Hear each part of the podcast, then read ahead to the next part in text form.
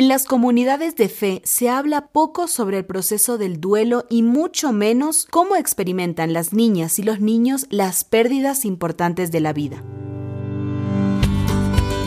Mujeres invisibles que cobran vida, salen del anonimato y nos enseñan que la fe, la perseverancia y la confianza en Dios son imprescindibles en el camino de la existencia.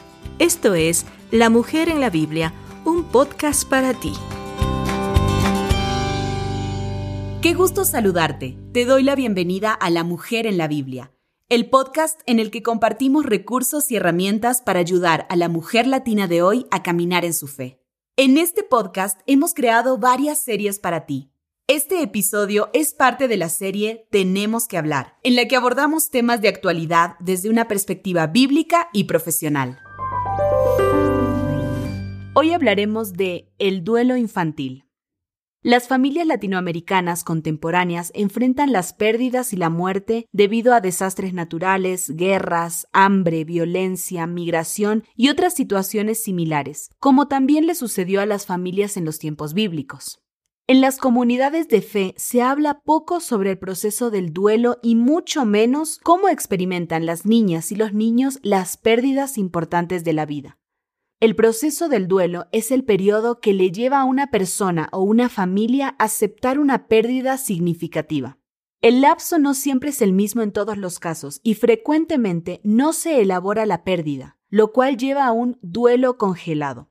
Se conoce como duelo congelado a la falta de aceptación de la pérdida que puede durar años y que tiene consecuencias psicosomáticas y psicosociales. Casi nadie se prepara para la muerte de un familiar o para la muerte propia, y los más olvidados en los momentos de duelo son las niñas y los niños, porque equivocadamente se piensa que no entienden lo que está pasando. Por eso hay que ponerle especial atención al duelo infantil.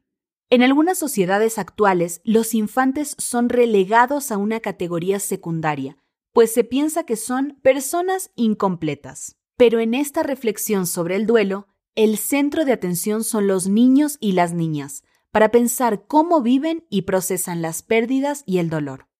El término duelo infantil no se refiere solamente a las pérdidas por muerte, sino a otras como por ejemplo mutilaciones en el cuerpo o pérdidas de funciones no restituibles, pérdida de mascotas, cambio en el contexto relacional como traslado de domicilio o escuela, migraciones o desplazamientos forzosos. En el proceso del duelo por muerte es necesario tomar en cuenta varios factores que concurren para agravar o mitigar el dolor y el sufrimiento causados al niño. Hoy analizaremos dos factores, el grado del trauma de la pérdida y la capacidad reparadora del ambiente familiar.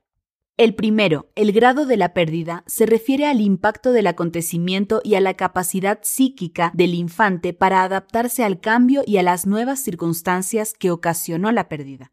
Por ejemplo, la muerte por vejez de una mascota resulta menos traumática que la muerte de una mascota joven que fue atropellada por un auto por descuido del niño al dejar la puerta abierta. En este caso, el dolor de la pérdida irá acompañado por profundos sentimientos de culpa. La edad del niño es una variable que hay que tomar en cuenta en este impacto, porque antes de los 12 años la pérdida se maneja a nivel de pensamiento mágico. En otras palabras, hasta esa edad, niñas y niños creen que sus deseos se van a realizar con solo pensarlos. Es probable que muchos pequeños oren y recen todas las noches en silencio y en privado para que su papá que los abandonó hace un año regrese. Según algunos estudios, alrededor de los 12 años, los infantes ya tienen la capacidad del pensamiento lógico abstracto, lo cual les facilitará el proceso del duelo. El segundo factor que concurre para agravar o mitigar el sufrimiento por las pérdidas es la capacidad reparadora del ambiente familiar, es decir, la habilidad que tenga el grupo familiar para acompañar al niño o a la niña a superar las diferentes etapas del duelo para aceptar la pérdida. Según un estudio, estas etapas son cinco y se recomienda vivirlas normalmente para evitar congelar el duelo. Primero, negación y aislamiento. Segundo, ira o rabia.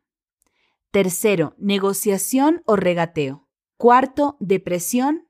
Y quinto, aceptación.